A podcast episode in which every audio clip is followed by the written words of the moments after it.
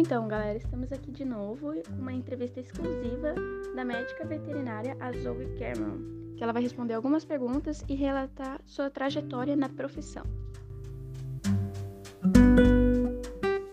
Antes de fazer a entrevista com ela, eu vou contar um pouco da vida dela para vocês se situarem melhor e conhecerem melhor essa Zoe. Nossa Zoe Cameron nasceu na Austrália em 14 de novembro de 1983. Já está chegando o aniversário dela. Quem é fã pode mandar presente.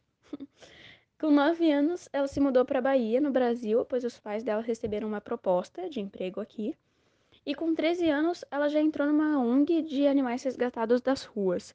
E com isso, o amor dela só cresceu pelos animais. Ela é especialista em comportamento animal e a Zoe Cameron começou a sua profissão muito cedo. Ela é formada em zootecnia e graduada em medicina veterinária. Uau, estuda bastante ela.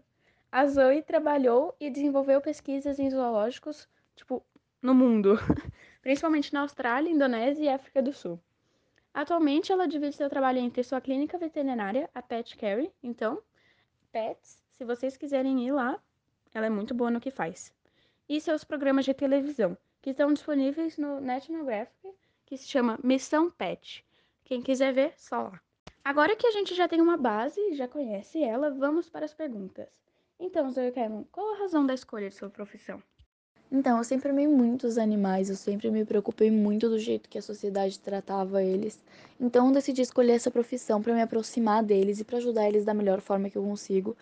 Então eu entrei na faculdade aos 17 anos, mais ou menos, sem saber direito assim que área que eu queria seguir.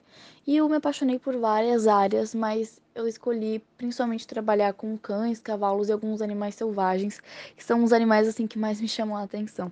Ah, eu também adoro esses animais, são meus favoritos. Próxima pergunta. Para ser um bom médico veterinário, basta gostar de animais? Eu acredito que não basta só gostar de animais, mas eu acho que é um mínimo, né? É uma base para tu te interessar na profissão. Levando em consideração que tu vai passar o dia inteiro rodeado de animais, tu tem que gostar deles, no mínimo, né?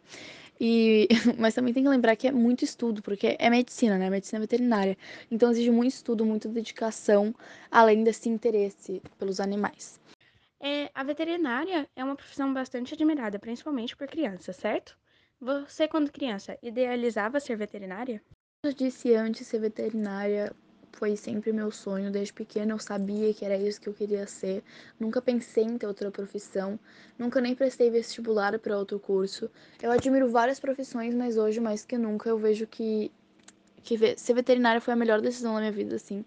Então, para mim, tipo, a base do trabalho é amar a sua profissão. Ainda bem que você ama e mesmo assim ajuda muitas as pessoas e os animais, principalmente. Quando se formou, já conseguiu entrar no mercado de trabalho?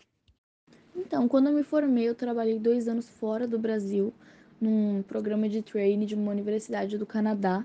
E quando eu voltei, mais ou menos cinco meses assim, eu já estava trabalhando mas atualmente eu acho que seria um pouco mais complicado, porque o mercado de trabalho da medicina veterinária é bastante concorrido, bastante exigente. Inclusive, tem que levar em consideração isso antes de entrar é, na faculdade de medicina veterinária.